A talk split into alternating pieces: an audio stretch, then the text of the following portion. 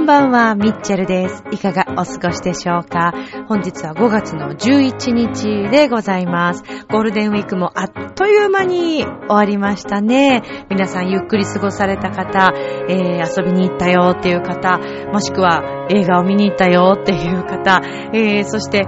お仕事をがっつり頑張ったよという方、勉強頑張ってたよっていう方々もう本当にね、いろいろだと思いますけれども。さて、えーこのミッチェルのラブミッションという番組では、恋愛、夢、そしてご縁をテーマに、不可能を可能にするをモットーにした私ミッチェルがお話をしていくという番組となっております。えー私はですね、ゴールデンウィーク中結構今回はゆっくり、えー過ごしたんですけれども、まあそんな中でですね、えー先週もお話ししました、ファスティング、断食をですね、はい、頑張りましたよ。で、ちょっとその効果についてと、食の、まあ、なんていうんですかね、大切さを改めて感じたということ。えー、それからですね、まあ、それも含めての映画を見に行ったその感動の度合い。まあ、これストーリーも素晴らしかったんですけどね、美女と野獣を見に行きました。えー、そんなお話を今日はしていきたいと思います。この番組は、チョアヘヨ .com の協力のもと配信されています。さあでは今週も始まります。ミッチェルのラブミッション皆さん、ウェルカ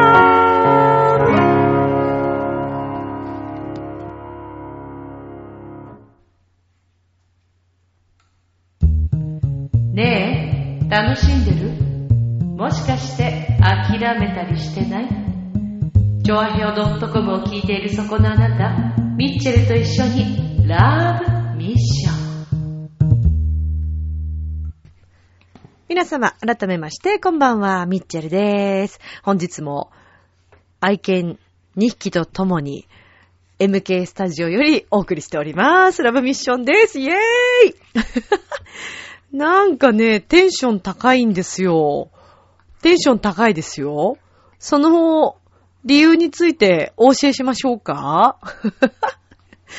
なんか上からだよね。すいませんね。えっとね、もう結論から申し上げまして、断食ってすごいね。あのーまあ、先週もお話ししましたけど、断食に興味はありました。で、ファスティングってね、えー、まあ、本当にいろいろなアースリート、もうプロの世界の皆さんだったり、それから社長さんとかね、えー、いろいろとこう、なんていうんですかね、自分の力を発揮したい人たちは結構このファスティングとか、えー、それからあの、お食事一日何食とかっていうのはすごくね、こう、あんまり食べないとか、なんかそういうのを聞いていたんですけれども、で、試みたことも何度もありました。というのが、まあ、あの、酵素ドリンク。ね、えー、インターネット上ではもうたくさんの酵素ドリンクがありますし、えー、通販サイト、もう様々なものがありますよね。で、えー、いろいろ私も試してみたんですけども、いろんなメーカーさんの、あの、まあ、ファスティング酵素ドリンクってあって、それこそあの、えーっと、浜田ブリトニーさんでしたっけ？あの、漫画家さん？で、あの、ちょっとこう、ガングロのギャルのね、だった、あの、ブリトニーさんも、なんかファスティングで、酵素ドリンクで、ものすごい痩せたって言って、あの、ネットで、あの、皆さん調べると出てくると思いますけど、私、そちらの、えっと、酵素ドリンクは試してはいないんですけど、まあ、あの、本当にたくさんたくさん酵素ドリンクって出てますので、で、何種類か試したんですよね。ただ、酵素ドリンクを飲んで、そのご飯に置き換えてみても、あの、私はね、市販のものがものすごくね、お腹が空いちゃう、うんですよ。だったんですよ。で、あ、もう全然これ持たないと思って、もう3日なんかとてもじゃないけど持たなかったんですよね。で、まあ、あの、言ったように、こう、アレルギー反応とか、えー、結構このところ、この2、3年で、急にエビアレルギーになってしまったりとか、それから大好きだったお化粧品とかがなかなかこう合わなくなってしまったりとか、これはなんでだろう、あのね、この最近の、日本の空気とか、自分の年齢のせいかなとか、いろいろ思ってたんですけど、どうやらこれがね、違うようですよ。やはり。あの、自分自身でも実験して検証してみて、皆さんにお話ししようと思ったわけですけれども、もう実際にですね、まずあの、3日間、最初の3日間に、えー、半日ファスティングといってね、あの、完全断食ではない時期がこう3日間あるわけですね。で、その後完全断食が3日間来て、で、その後に、えー、重湯とか、おかゆとか、まあそういうのでこう過ごしていくわけですけれども、私はですね、まあまず、半日のファスティングをする、もう前から、その酵素ドリンクを飲む前から、ちょっと前から、たまたまちょうど、あの、半日ファスティング的なことを始めてたんですね。午前中は、まず、フルーツとか、えー、飲み物のみとかにして、えっ、ー、と、青汁とかね、そういうのだけにして、で、お昼食べて、で、夜もできるだけあんま食べないようにっていうのをちょっと心がけていました。で、ファスティングが始まるもうちょっと前日、前々日ぐらいまで、あのー、やっぱりね、どうしても会食というか、あのー、お食事会というかね、打ち上げとか、いろんなものがどうしてもありましたので、そこはもう、あの、仕方がなく、あの、お酒も飲みましたし、食べましたけれども、半日ファスティングにしただけで、だいぶ体調、違ってました。あの、体の軽さも感じてました。で、えー、この酵素ドリンクを交えての3日間のファスティングをやってみたらですね、もう、もう本当に気分が良くて、あ、なんだこれはと。あ、もうこれ合ってるかもしれない。そしてこの酵素ドリンクがいいんだろうなっていうのをすごく思ったんですね。そして、えー、そしてですよ、その後、えー、完全断食3日間だったんですけど、まあ、あの、48時間、まあ、2日目ですよね。とかで、からこう、肯定反応が出てくるということなんですね。で、あのー、一緒に頑張っていた、えー、ファスティングの、こう、お仲間というか、えー、はですね、結構頭痛がひどくなったとか、そういったことがこう、あの、みんなで見れるメッセージボードに書かれていたんですけども、私はですね、体の体調は全然大丈夫だったんですね。もう、至って元気、むしろすごく体調がいいぐらい。ところがですね、どこに出たかと言いますと、心に出てしまったんですね。びっくりしましたね。あのー、イライラ度合いがですね、あの、み、皆さんも多分日常を過ごしてれば、いろんなストレスとか、えー、イライラするようなこととか、ちょっと腹を立てたりとかそういうことあると思うんですけど、もうね、そんなもんじゃなかったんですね。ちょっと危ないなっていうぐらいのね、人に対してこうなんかね、殺意を感じるぐらいのね、ちょっと危険な自分がいたんです。で、しかもそれが結構身近なところのことで、気持ち的にイライラし始めてしまって、え、私なんかどうしたんだろうと思って不安になっちゃって。でも一瞬、あれ？これってもしかして肯定反応これも心も何かデトックスされてるのかなと思って、あの、先生にですね、メッセージをしてみたわけです。そしたら、実はあのファスティングっていうのは、そういう心にも現れるんですよっていうのを伺いまして、で、先生のお話も聞いて、実際に先生自身もそういったことがあったっていうことで、ものすごくね、私もほっとしましてね、私がなんか急に頭おかしくなっちゃったのかと思ったからね。でも、イコールどういうことかっていうと、私食べるの大好きなのね。もうみんなよく知ってるチョコレートもほら大好きだし、ラーメンも大好きだし、もう炭水化物大好き女。ね、カレーとかもね、大好きですよ。そして、えー、あとは何だろう、えー、乳製品、乳製品じゃない、乳製品。えー、牛乳はそんな飲まないんだけど、あの、ヨーグルトとか、それから、あと、チーズかなとかね、結構好きなんですよ。で、パンとかも大好き、小麦類大好きでしょまあ、この、そうですね、このところ結構確かにパン生活かなり送ってたなと思うんですけど、まあ今ね、グルテンフリーとかいろいろ流行ってますけれども、私は関係ないだろうと思って全然気にも留めなかったんですが、まあ、とにかくまずこの断食というものをしてみましたらですね、あまりの心地の良さと、もう簡単に落ちました。3キロ。で、お腹も全然そんな空かなかったし、確かにね、あの、外でこう歩いててパンの香りとか美味しい匂いがすれば、それ、ああ、食べたいなって思ったりもするんですけれども、いろんなこう食の危険とかね、自分が何をこう体に入れてるのかっていうことで、これだけ体調が変わるのだということ、それからストレスを何かにこう自分の気持ちで、本当の心の気持ちを発散するんじゃなくって、食べ物で、ものすごいこう暴飲暴食になったりする時があったりして、相当自分をこういじめていたんだなっていうことに気づきました。あと、どんなことにストレスを溜めていたのかということもよーくわかりました。だからね、ファスティング？この断食というのはものすごい効果がありますよ。だから、あのちょっとね、体調の面とか、えー、自分の体重とかだけではなく、痩せたいとかだけじゃなくって、体調の面、精神的なこと、いろんな面で、ちょっとこう、気になってたり心配な方々はですね、ぜひ、ぜひ試していただきたい。もう本当でもね、とにもかくにも、まずは試してください。ぜひぜひご興味のある方はね。で、えっ、ー、と、前回ですね、あの、ご本人の確認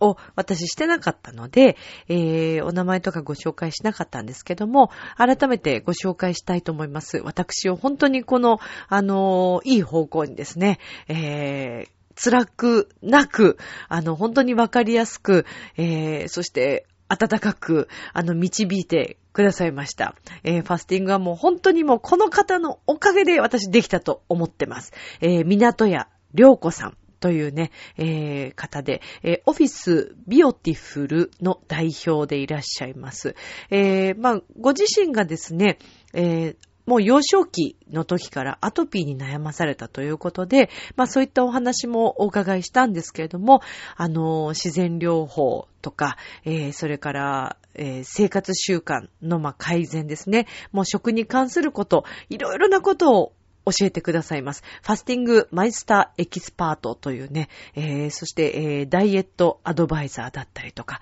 ナチュラルシードマイスターとか、もう本当にいろいろなあの資格をお持ちでいらっしゃるんですけれども、とにかくわかりやすく、そして、あの、私たちのことをですね、本当に考えてくださって導いてくださるので、もう安心してご相談をされたらいいのではないかなと思います。はい。で、あのー、昨日になってしまうんですけれども、えー、豊洲で、りょうこさんのですね、まあ、あの、ファスティングについて、まあ、食についてをこう勉強する会といいますか。で、えー、そちらでですね、えー、ランチ付きの会が行われたんですけども、私はちょっとね、今回伺えなかったんですが、またあの、そういった機会がですね、えー、情報がありましたら、このラブミッションの中でもお伝えしていきたいと思いますので、ぜひぜひ、あの、食に関すること、健康に関すること、そしてダイエット、えー、いろんなまた、こう、精神的なことですね。いろいろなところに、えー、こう、影響を与えてくれる、このファスティングという素晴らしいものをですね、ぜひ皆さんに味わっていただきたいと思いますので、えー、参加をしてみたらいかがかなと思います。おすすめします。でね、そんなファスティングを行った状態の中で、私はですね、今あの人気のディズニー映画のですね、美女と野獣の実写版を見に行ったんですね。で、意外にもですね、そんな食べてないのに、酵素とか、あのー、ね、もう栄養、栄養分はまあ一応そこで取るんですけども、まあそういった何個かあの、自分に摂取するものはあるんですけど、サプリとかね。それだけの状態で固形のもの何にも食べてない、あんなに大食いな私がですよ、食べ、食べずに、一日食べずに、まあものすごい元気でですね。なんか別にその日そんな計画はなかったんですけど、ちょっと、あのそうですね。用事があって、まあ、出かけたわけですよ。で、そこでこうちょっと見てて欲しいものがあったんで行ったんですけど、であ、そうだ、映画何時ぐらいに美女と野獣やってるのかな？なんて、ちょっとこう見に行くだけのつもりだったんですね。そしたらですね、もう、あのす、でに、えー、最後の夜の会話も終わっていて、で、レイトショーが残ってるなぁと思って。それがね、始まりが11時10分とかだったんですよ。で、えー、11時10分か。えー、じゃあこれまだ全然時間あるし、ちょっと一旦帰って、もう一回出直して、レートショー見ちゃう？なんて急に思って元気だよね。まあ本当は睡眠も大切なんで早く寝ないといけないんですけど、まあもう明日もお休みだからいっかなんて思って。で、レートショーを見に行ったんですね。美女と野獣をね。それで、まあ結構意外とやっぱりまあ連休だったんで、えー、レートショーと言っても結構たくさん人がいてですね。でももう私はできるだけもう前の方で、えー、誰もこう周りに人がいない状態で、えー、見たいなと思いましたんで、あの、本当に前の方をですね、陣取って、えー、見たんですけど、もうね、感動ポイントがありすぎてね、もうどうしていいかわからない状態でしたね。ほんともう最初の初っ端の方から、私もともと結構まあ、あの美女と野獣は、ごめんなさいね、なんかプッププップ落としてますけど、これはあのー、下の子のポコちゃんという子がですね、えー、ちょっとこういう、あの、なる人形で遊んでいるっていうね、はい、そんな状態ですけどもね。はい、今日もまたこんな感じでお送りしてます。MK スタジオです、みたいなね。うん、そう、それで、えー、レートショーを、まあ見たんですけど、でも最初の序盤の方からも感動してしまいまして、いやー、歌の力ってすごいな、音楽ってすごいな、なんて思いながらもう大感動をしていたわけですね。で、私以前にも一回あるんですけど、映画の中の内容がですね、こう、なんていうんですかね、自分へのこうメッセージのような時がありまして、で、それも前にディズニーの映画で経験したんですけど、あのー、それこそディズニーの映画って言ってもあの、あれですよ。ありのままののやつですよ。あのー、えー、っと、やだ、出てこない。何？ちょっと、アナと雪の女王ね。あ、危ない危ない危ない。どうしちゃったの？今。ボケちゃったのかと思っちゃった。そう、アナと雪の女王の、まあ、こう、いろんなシーンの中でですね、出てくる歌の歌詞とか、まあ、あとセリフとか、えー、人間的なこう関係性とかが、なんかすごい被るものがあって、わもしかしてとかいろんなこうなんか自分にこう急になんか、なんていうのかな、あの、重なっちゃった感じがしたんですね。で、思い違いかななんか思い込みかなとか思って、終わって、映画終わってからも、思い込みだったかななんて思ったんですけど、あの、私の周りには結構不思議な人たちがたくさんおりまして、まあ私が不思議ですからね、スピリチュアル的なっていうかまあ、見える方とか、感じる方が、あの、結構いたりするんですよ。で、ある方に、ちょっと、まあ冗談半分で、いや、この間こんなことがあって、なんていうお話をしたら、それはもう完全にメッセージだよって言われましてですね。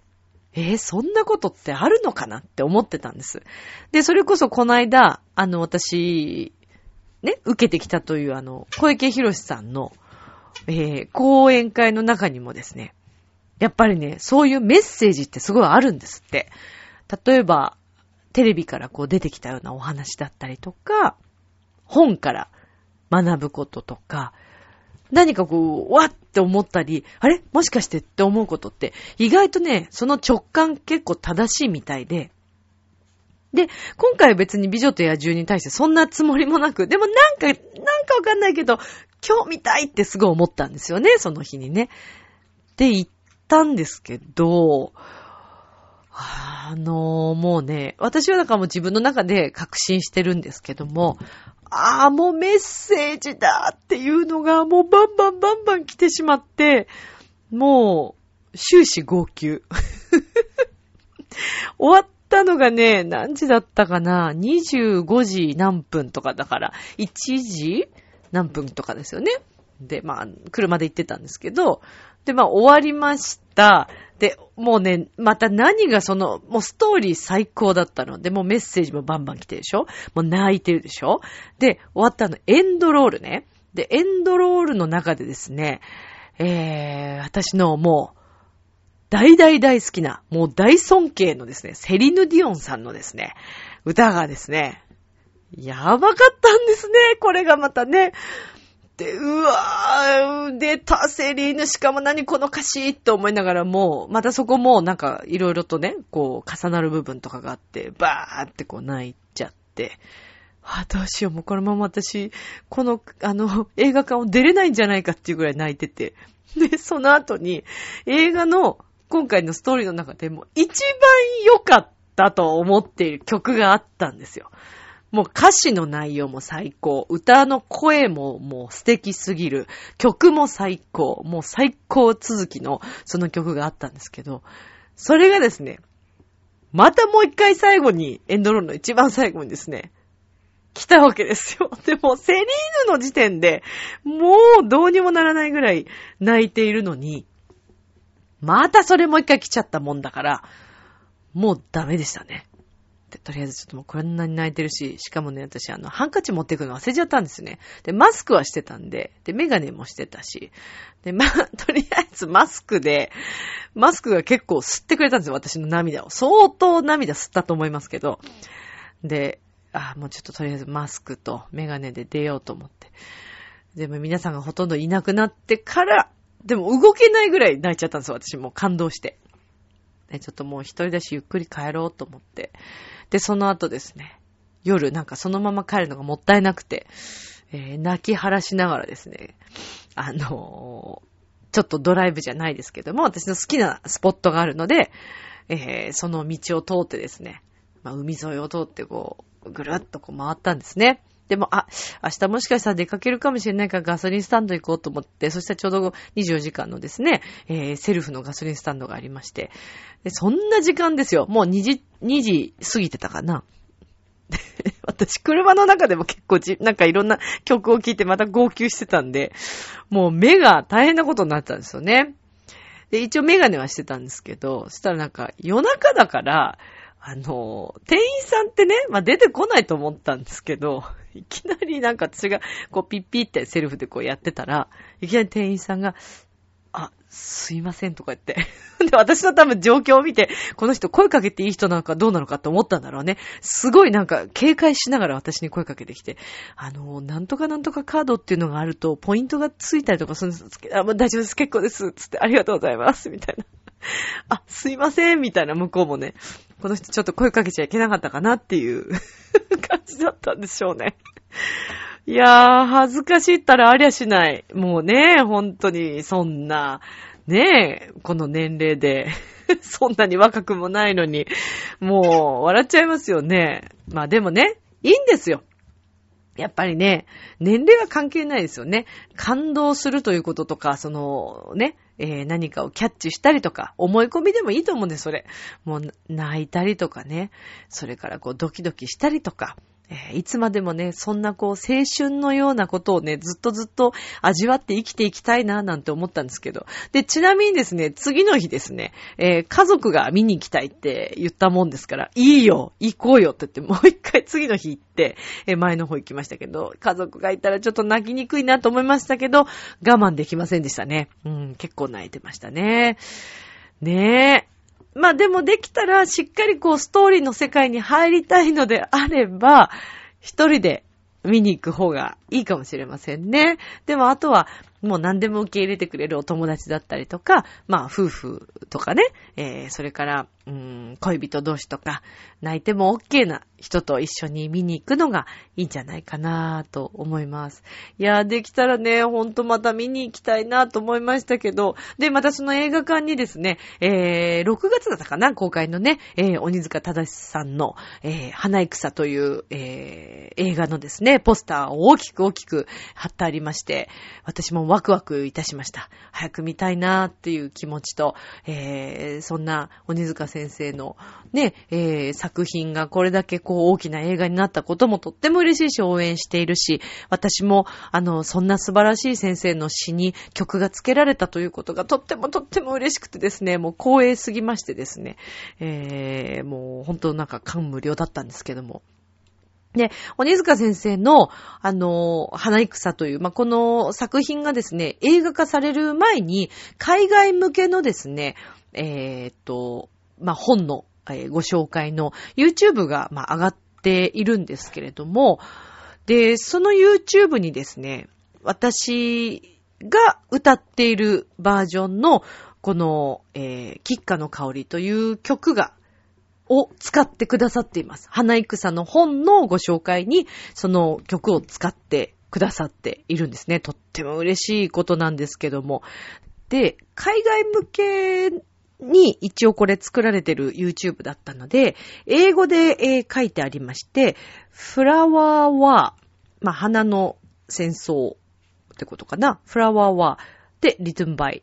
ただし、鬼塚、鬼塚で出てきます。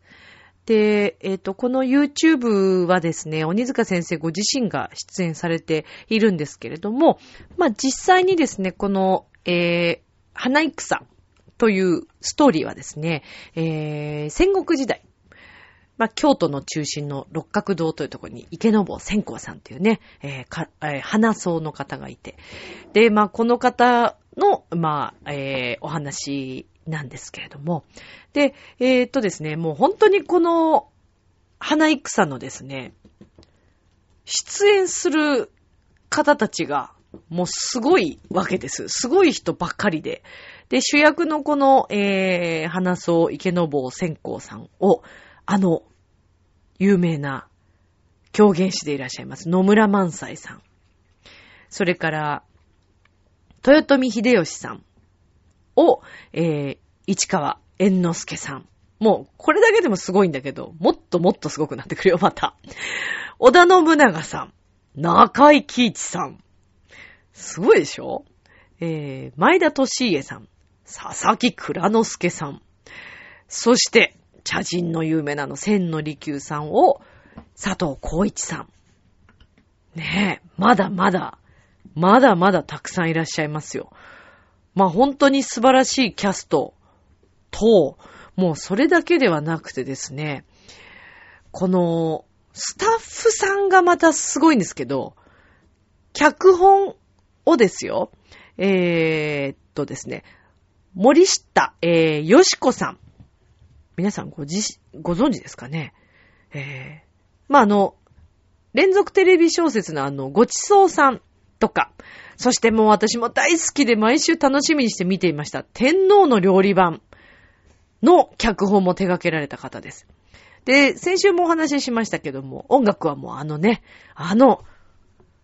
久石譲さんですよ。天空の城ラピュタから、トトロから、もうね、すべて宮崎駿監督の映画にはもう欠かせない存在な、ね、えー、そんな久石譲さんですけども。そしてですね、さらにさらに、えっ、と、監督さんはですね、篠原、えー、哲夫さんですね。えー、篠原監督は、まあ、代表作品、まあ、たくさんあるんですけれども、えっ、と、真夏のオリオンとか、えー、それから初恋というね、えー、これは2000年ですかね。はい。などなど、もう本当にすごい面々で作られてる映画なので、えー、もう私も鬼塚先生のこの花戦、ね、応援したいと思ってます。皆さんぜひ、あの、劇場に足をね、運んでいただいて、えーご覧になっていただければと思うんですけども、このもう花戦のまたあの、ポスターがですね、ものすごい華やかで、えー面白そうな、はい、あのーポスターになってます。で、あの、インターネットでも花戦って入れていただくと、もうあの、オフィシャルサイトがですね、出来上がっています。映画の花戦オフィシャルサイトもありますので、もしよろしければ、ぜひぜひご覧になっていただきたいと思います。あ、えっ、と、公開がですね、6月の3日だそうですので、あと、ね、えー、1ヶ月も切ってますから。はい、もうすぐですよ、皆さん。ぜひこちらもね、えー私も楽しみにしておりますけれども、映画館ぜひぜひ足を運んでみてください。ということで、えー本日のラブミッション、いかがでしたでしょうか？明日もスマイルでラブミッション今日もありがとう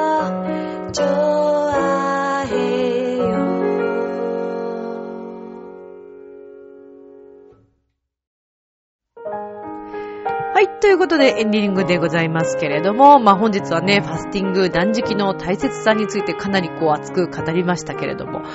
皆さんぜひね、でも食に関してはもう一生のことだし、それからほんと五感もね、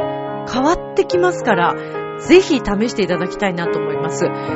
そして、えー、まあね、ご興味のある方はぜひ、あの、連絡もいただきたいですし、港谷良子さんのサイトなどもご覧になっていただきたいと思いますけれども、私自身もですね、音楽と、この食と、いろいろなことにですね、えー、貢献していけるように、たくさんの皆さんに、まあ、音楽を特に通してですね、えー、もっともっと笑顔が増えるように活動していきたいと思ってますので、これからもよろしくお願いします。では、今宵も良い夢を、明日も楽しい一日を。バイバイ。ありがとう。